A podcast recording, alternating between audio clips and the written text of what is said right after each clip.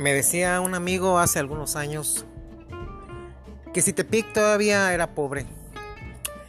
Resulta que él venía cuando era un niño a visitar Tepic Nayarit.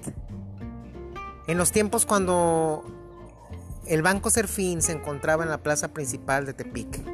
Su papá era el gerente y todos los veranos se los traía a su papá en las vacaciones cuando salían del colegio venía, venían a pasar el, verano a Tepic. Y él dice que le caía gordo al municipio, que le caía gordo a la ciudad, porque ellos son de Guadalajara.